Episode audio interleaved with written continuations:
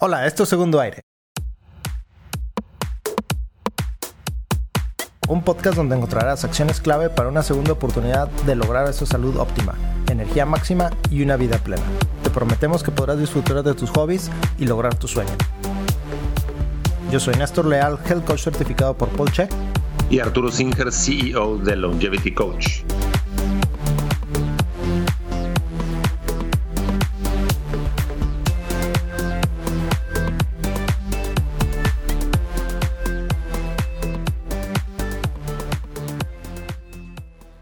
Hola Arturo, buenos días. ¿Cómo estás el día de hoy? Excelente. Cualquier día que haces 250 sentadillas es un día excelente. Ah, su Muy bien, felicidades. Sí, fíjate que la rutina empiezas despacito, ¿no? empiezas con la barra vacía, revisando la forma y luego haces 20 repeticiones así y luego le agregas dos disquitos de 10 libras, uno de cada lado, obviamente, y otras 20 repeticiones. Y así te sigues. Luego le pones otro disquito para hacer 20 libras por lado, luego 30, luego 40, luego 50, luego 60 libras por lado. Siempre son 20 repeticiones y luego vas para abajo. Le quitas un disquito para que sean 50 libras por lado, luego 40, 30, 20, 10 y la barra vacía. Y entonces haces como 250 o 260 sentadillas y pues insisto, cualquier día que puedas lograr eso es un excelente día, ¿no? Oye, ¿y en tiempo cómo las haces? ¿Un segundo hacia arriba, un segundo hacia abajo, un poquito más rápido? La verdad es que no es una cuestión de tiempos, es una cuestión de forma para no lastimarse. Eh, me tardé como una hora y media, una hora cuarenta en hacerlas. Este, también teníamos un grupo. Primero empezó a llegar un compañero, luego dos, luego tres. Y te sirve de descanso. Vas agotando poco a poco los tres tipos de fibra. ¿Lograste el eh, agotamiento muscular? Por supuesto que sí. De hecho, inclusive sin peso. O sea tratar de levantarme del piso desde la posición de estar sentado en, plano horizontal, este me costaba trabajo, ¿no? Entonces yo creo que fue un buen entrenamiento. Es de esas veces que, que vas bajando las escaleras y se te doblan ya las piernas después del ejercicio, ¿no? Sí, así voy a estar mañana. Oye, ¿pistolas también haces? ¿O, siempre con las dos piernas? Hacemos este pistol squat con el TRX. Ah, pero hoy no tocó. Un poquito, Eso es como más funcional. Sí, más funcional. Ajá. Súper. Qué buena idea con el TRX. Fíjate que cuando hago yo las pistolas en el parque que está cerca de mi casa, hay unos aparatos para hacer ejercicio, hay unos tubos, pasamanos. Y, y yo, para apoyarme, me agarro de un tubo para precisamente cuidar la forma, ¿verdad? O bien me subo en una banca y con el respaldo de la banca me detengo, pero la otra pierna pues descansa un poco sobre el aire. Entonces ahí tengo que estarme poniendo muy creativo. Si tuviera un TRX probablemente sería más fácil como como dices tú. El TRX lo puedes instalar inclusive en cualquier parte, está en los árboles, en cualquier, lo puedes amarrar en cualquier parte de tu casa, ¿no? También. Sí, la forma de hacer ejercicio con el TRX involucra más músculos y lo hace más complejo al ejercicio, lo cual nos lleva de lleno al tema de hoy, que es sistemas complejos y sistemas lineales. Excelente. A ver, platícame qué quieres decir con eso. Fíjate que la gente no se hace pensadora por los sistemas complejos porque pues, suena bien nada más, sino porque se descubre que muchas de las preguntas que tienen o que tenemos no se resuelven pensando de manera lineal. El pensamiento lineal es causa y efecto. Una causa tiene un efecto, es lineal.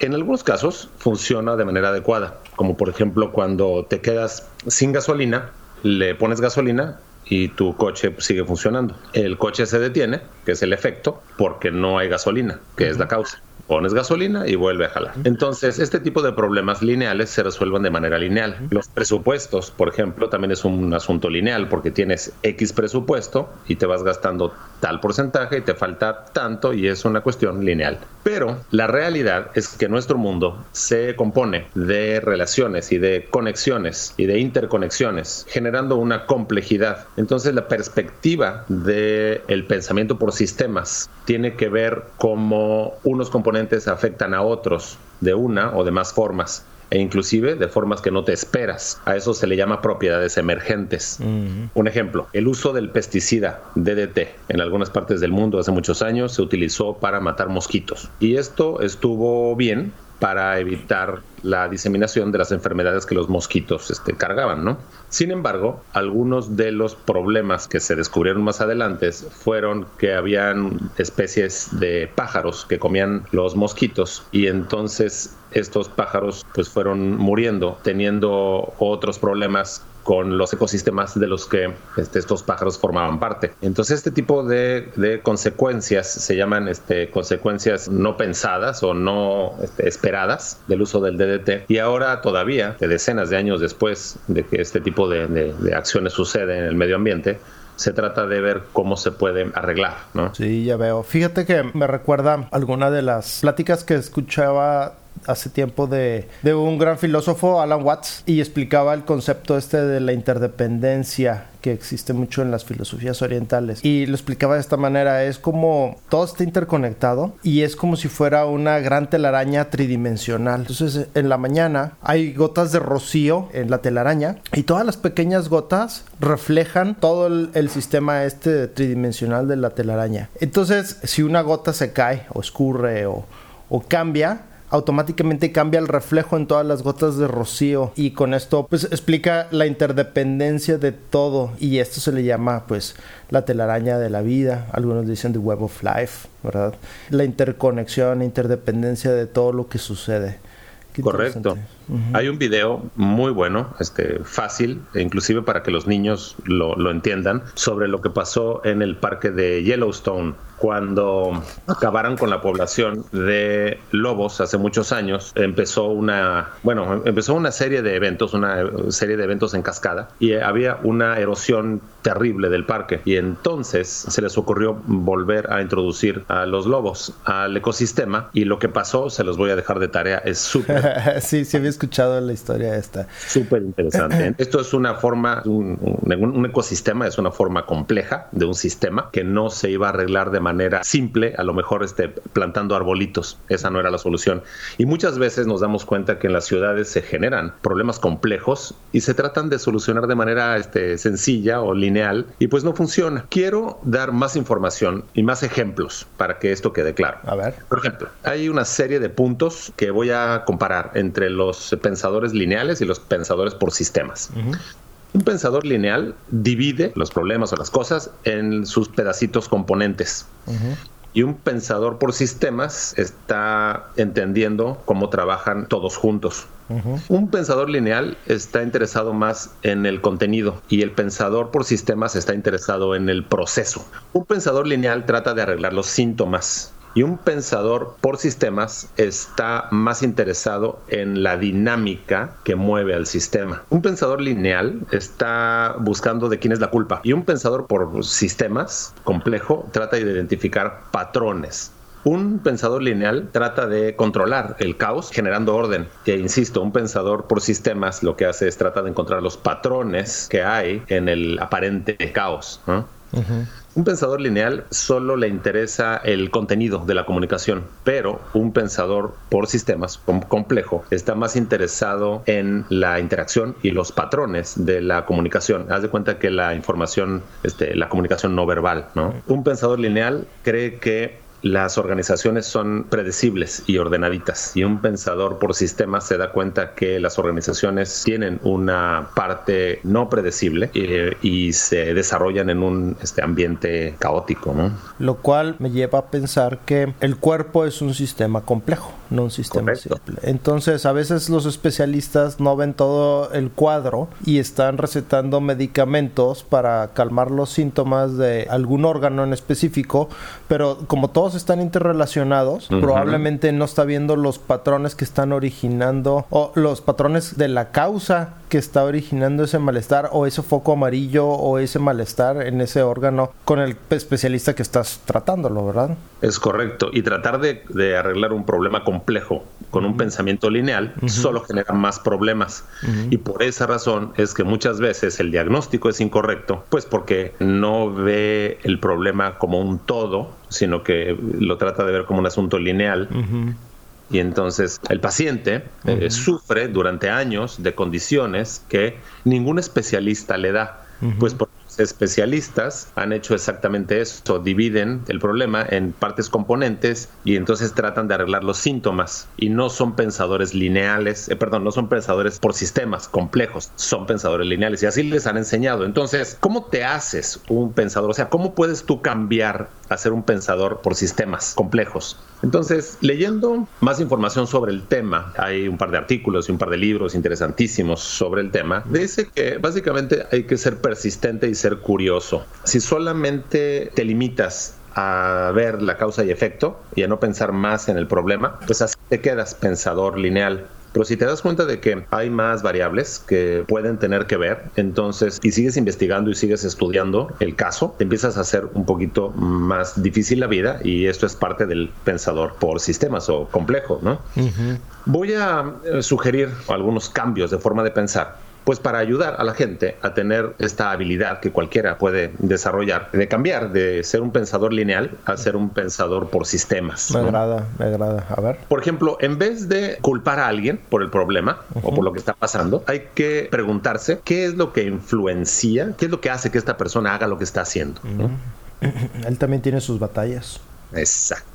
En vez de decir, yo conozco la respuesta, di, existe otra perspectiva en el problema. En vez de este, asegurar o pensar de que tienes la respuesta, trata de encontrar más evidencia que confirme o al revés, o marque como equivocada tu teoría, ¿no? O sea, no tener miedo a no tener la razón, porque como yo le digo a la gente que me viene a ver, le digo, mira, aquí no es a ver quién sabe más, aquí estamos reunidos para que tú estés mejor. Entonces, en vez de enfocarte en una sola cuestión, trata de ver todas las variables que afectan a esa cuestión en vez de ver el contenido de lo que la gente dice, por ejemplo, trata de entender el proceso y por qué dicen lo que dicen y por qué dicen eso y no están diciendo otra cosa, o sea, qué es lo que está detrás del discurso de cada quien, qué otros temas le falta al contenido.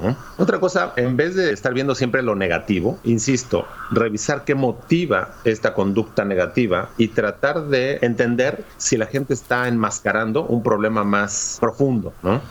En vez de ver simplemente lo que la gente está haciendo, revisar la dinámica del sistema y cuáles son las fuerzas que están involucradas y que empujan a los individuos a hacer una u otra cosa. Y aquí pienso en el tráfico. Cuando uno está en el tráfico o cuando uno está viendo a agentes del tráfico dirigiendo el tráfico, si piensas de manera lineal, luego luego te molestas, te frustras, pues porque pues no hay nada que tú puedas hacer y estás viendo que no deja pasar a los del otro lado, pero si observas un poquito más el entorno, te vas a dar cuenta cómo es tan complejo el problema y más cuando los agentes de tránsito no están en comunicación unos con otros. Claro. Son ejercicios que uno puede hacer para desarrollar esa parte del cerebro, si lo quieres ver así, que te permite entender sistemas complejos para que cuando tengas que resolver algo propio o de tu familia, este, tengas más herramientas para hacerlo, ¿no? Fíjate que recordaba ahorita un libro que leí hace buen número de años de Edward de Bono. Es un curso para pensar. Él es el creador del concepto este del pensamiento paralelo, pensamiento lateral. Y precisamente platicaba en el libro que hay personas altamente inteligentes que cometen el error de pensar que siempre están bien y siempre quieren tener la razón.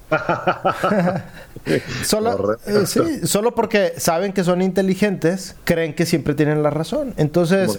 O no. O no, pero están cegados, tienen una ignorancia. Ah. Entonces, lo que Eduardo Bono propone, que es, digo, no, no está inventando el hilo negro, hay muchas filosofías orientales como el, budismo, el taoísmo, el hinduismo, que lo ofrecen. El calificar algo como bueno o malo es una perspectiva muy propia, ¿verdad?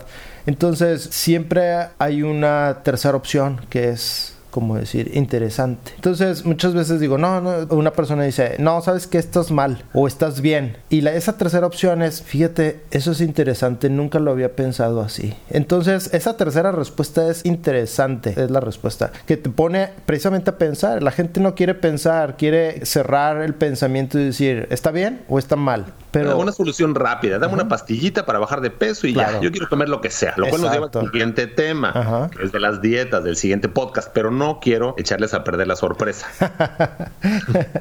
Todo su tiempo. Todo su tiempo. Sí, fíjate, la gente no, no le gusta pensar. Yo me he topado con muchos pacientes y clientes que me dicen, a mí dime qué hacer. Y le digo, no, yo prefiero educarte y que tú tomes tus propias decisiones, pero que tú pienses, tú tomes esas decisiones pensando. Obviamente, pues tengo que darte el cuadro completo para que precisamente veas lo complejo que es, regresando al tema del día de hoy, y entonces ya tú tomes tus propias decisiones, pero yo no quiero tomar las decisiones por ti.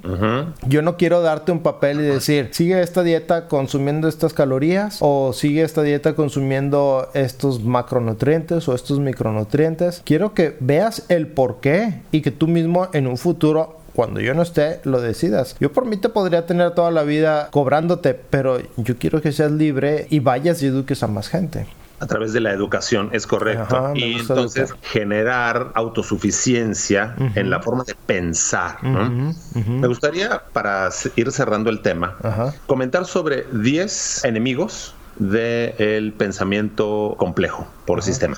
El primer punto, es típico de lo que estabas mencionando, es que necesitamos arreglarlo rápido. Es un bomberazo, eso es un enemigo. Lo que único que vas a hacer es arreglar el síntoma pero no vas a entender que eh, el problema que lo generó sigue de fondo y va a volver a suceder. El punto número dos es similar al primero en cuanto a que le pones un curita al problema. Entonces eh, el dolor ya no está, pero el problema sigue de fondo. Muchos de los casos que me ha tocado ver es de este tipo, donde están tomando un medicamento que ensordece los síntomas, entonces la persona cree que ya está bien y sigue comiendo lo que le hace mal, cuando se acaba el medicamento vuelve a tener el problema, pero no entiende en su pensamiento lineal que la persona que le recetó esta medicina también tiene un pensamiento lineal y así nunca van a solucionar el problema complejo que está teniendo. Tercer enemigo de pensamiento por sistemas, tratar de tomar decisiones basadas en el dinero en vez de tomar decisiones basado en si es una buena idea o no. Típico sucede con los presupuestos. Lo ves a nivel país, a nivel ciudad, a nivel empresa. Entonces luego te tienes que acabar el presupuesto. ¿Cuántas veces no hemos escuchado eso de que todavía hay presupuesto? Acábatelo, ¿no? En diciembre, en diciembre están corriendo todos de ya me urge porque me lo van a quitar. Y entonces hay que tomar decisiones solamente con el presupuesto, sin importar si lo que vas a comprar, lo que vas a hacer, se necesita, se desea, por luego en el último minuto hacer un esfuerzo enorme para llegar a las metas eh, monetarias. Esto es la antítesis del pensamiento complejo. Por eso es que es tan difícil vender salud y vender la idea de que te tienes que preocupar desde ahorita para que en 40 años no tengas enfermedades neurológicas, demencia senil y cosas que va a estar muy difícil curar. El cuarto enemigo del pensamiento por sistemas sería la necesidad de responder inmediatamente, ya sea por un ataque de pánico o por ansiedad o un aprendizaje de sentirse víctima. Esto generaría más soluciones lineales. Entonces, una forma tranquila, calmada, razonada de pensar una estrategia para que ya no vuelva a suceder lo que está pasando sería la forma compleja que solucionaría que ya no hubiera que responder de manera inmediata o emergente. Conocer las variables que están contribuyendo a la situación y cómo resolverlo de raíz, pues. ¿no? Quinto punto, enemigo de pensamiento por sistemas. ¿A quién le importa? ¿No? ¿A quién se va a dar cuenta? tú nada más hazlo así. Entonces, esto es un enfoque apático, sin curiosidad, y esto es una barrera a resolver los problemas eh, complejos de manera eficiente. La curiosidad, el jugar, inclusive la imaginación y esa sensación de, aventurarte en un problema para tratar de solucionarlo como un nerd, pues, es el antídoto que muchas veces este, necesitan algunas organizaciones para destrabarse, para empezar a funcionar, pensar distinto, ¿no? Yo, fíjate, eso yo lo veo como pensamiento de niño. El niño se sorprende por todo y se divierte mucho en el proceso del aprendizaje. Son como esponjas, ¿verdad? Eh, eso lo menciona mucho también Robert Greene en un libro que se llama Mastery, que recomiendo mucho. Estupendo libro. De hecho, de regreso a la educación del niño, a veces uno le dice, no, no, no, mira, nada más hazlo así, de acá a acá y ya, ya viste, ya quedó así, fácil, rápido. Y eso es un error porque le estamos educando en, el pensamiento lineal. Ajá que de mañana no le va a, resolver las grandes incógnitas que la vida misma le va a presentar, porque la vida es sumamente compleja, estamos de acuerdo en esto. Otro punto es, este, necesitamos eh, la falta de información, necesitamos más información. Entonces, no hay ningún error en pensar que se necesita o buscar más información, a menos que pensemos que eso va a resolver el problema. Cuando sabemos qué hacer con esa información, puede ser bueno, pero hay veces que la información no tiene el poder de actuar. Nosotros tenemos que actuar, no tanto debido a la información. No sé si me estoy explicando en este punto, ¿no? Es como si te pones a leer los periódicos de hoy todo el día, en la noche a ver si puedes decidir qué hacer en cuanto a tus siguientes vacaciones, ¿no? No va por ahí. A veces la información no es la respuesta. Hay que poner las piezas del rompecabezas, hacerla del Sherlock Holmes, ¿no? Sí, porque hay veces que hay información que no tiene que ver con lo que tú quieres solucionar. Hay que quitar la paja. Exacto en la lógica se manejan como variables mutuamente excluyentes, así se llama. No influyen. Exacto. Entonces, otro de los enemigos es actuar de manera egoísta, ignorando al resto de la organización. Estoy pensando en una empresa, estoy pensando en una familia, inclusive, ¿no?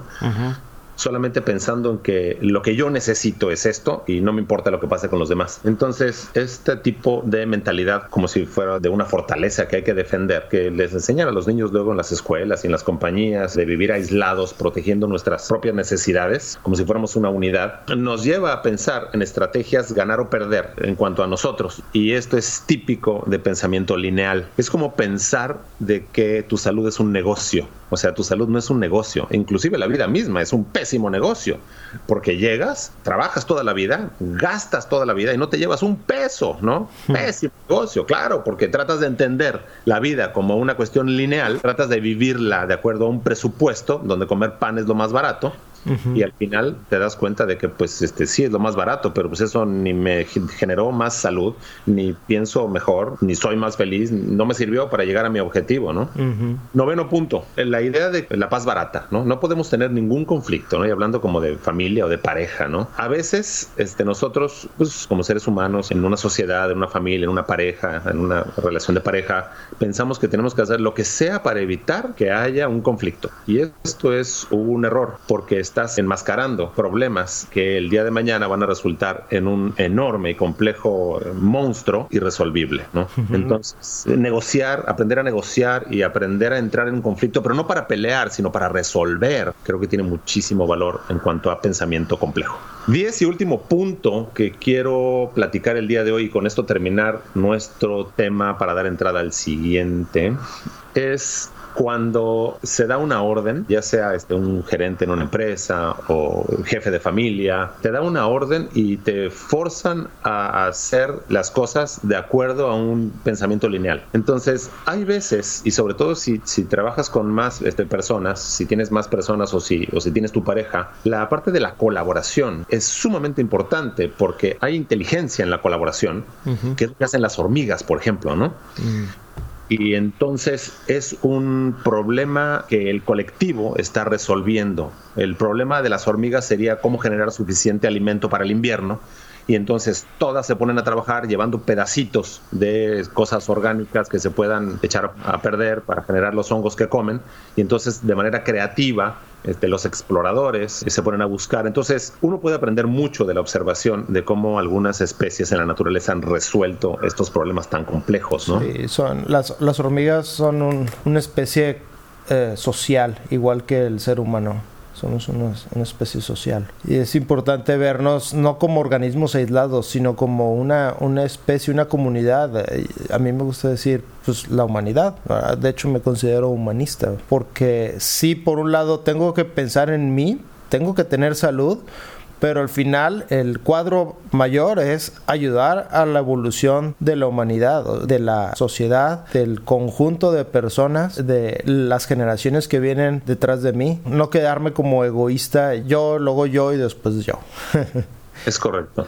Sin embargo, hay, hay que, sí hay que hacer hincapié, como decía, es importante saber que existo yo y que yo necesito tener salud para poder ayudar. Muchas veces me sucede esto cuando platico con las mamás de que dice, es que, dice la mamá, es que estoy enferma porque eh, estoy estresada porque eh, siempre estoy viendo primero por mis hijos.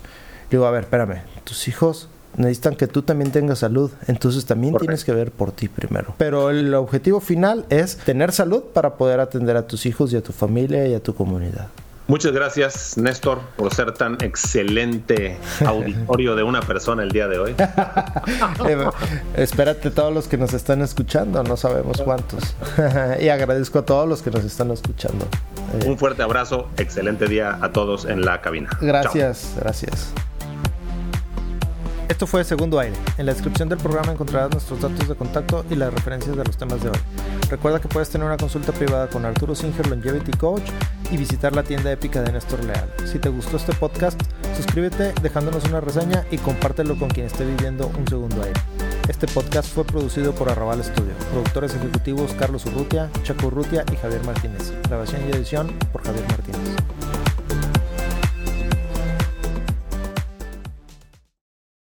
Este podcast se hace exclusivamente para propósitos de información general. Las declaraciones y opiniones expresadas en este podcast no constituyen consejos médicos. Este podcast, incluyendo Arturo Singer, Néstor Leal y los productores, se deslindan de cualquier responsabilidad por cualquier efecto adverso relacionado al uso de la información aquí contenida. Las opiniones de los invitados son propias y este podcast no promueve ni acepta responsabilidad alguna por las declaraciones de los invitados. Este podcast no hace representaciones ni da garantías de las cualificaciones o credibilidad de los invitados. Este podcast puede incluir promoción o publicidad pagadas para productos o servicios. Los individuos en este podcast pueden tener un interés económico directo o indirecto en los productos y servicios referenciados en el podcast. Si cree que tiene un problema médico, consulte un médico autorizado.